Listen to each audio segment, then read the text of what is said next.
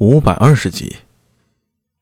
烤肉鲜嫩可口，葡萄酒也很美味，美酒加美味，勾得人食指大动。波斯美酒，新域烤肉，天作之合呀！酒过三巡，苏大为和苏庆杰他们把大体的事情敲定了，包括运输和商路、材料、铺面，还有个人出多少钱、入多少股。接着就是谈细节了。苏大伟向斯莫尔问道：“你们运回来的鱼油都存放在哪儿呢？”“哦，西市我一个相熟的仓库叫乌存仓，都存下来了。回头我带你去看看。”斯莫尔摸了一把下巴上沾着的酒水和油渍，说道：“就是仓费颇不便宜。”说着，拿着眼睛频频看着苏大伟。苏大伟直接把皮球踢给了苏庆杰和尉迟宝林。呃，世子，尉迟，还有黑探头，这储蓄之事，呃，交给我吧。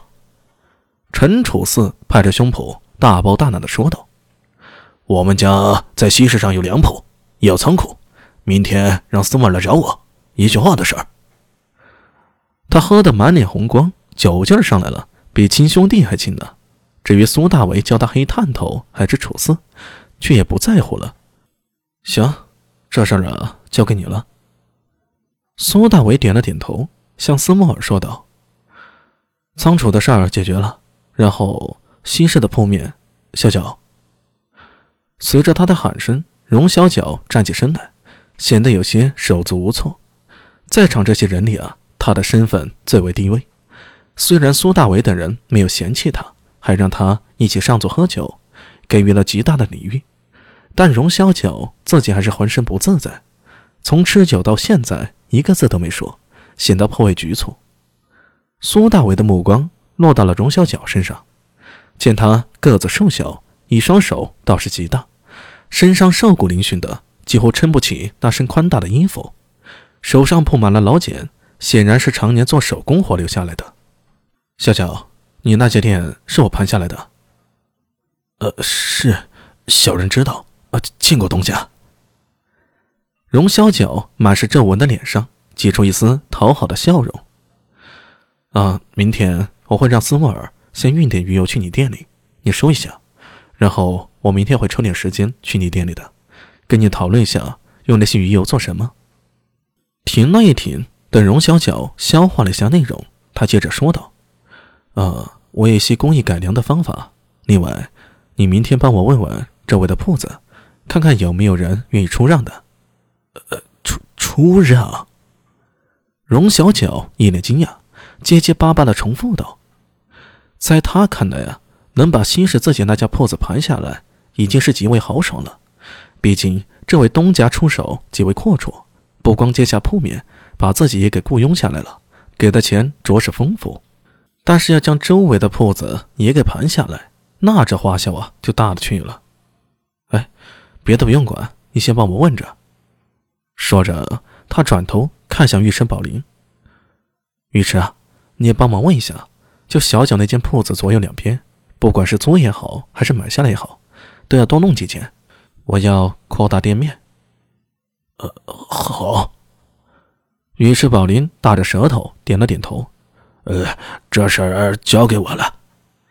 他也懒得多问，反正阿明既然说了，那就一定要有需要。哦，对了，世子，我想你帮我个忙。啊，你说。我需要一些器具，稍后会画图给你，你帮我找找看。若是市面上没有，就帮我找找铁匠，用手上活好的，帮我定制一批工具。啊，行。苏庆杰点了点头。拿起酒杯，喝了一口葡萄酒，脸颊微微发红。事情差不多就这些了，来继续喝酒。尉迟宝林等人继续推杯换盏，开心畅饮，而斯莫尔则偷眼看着这一切。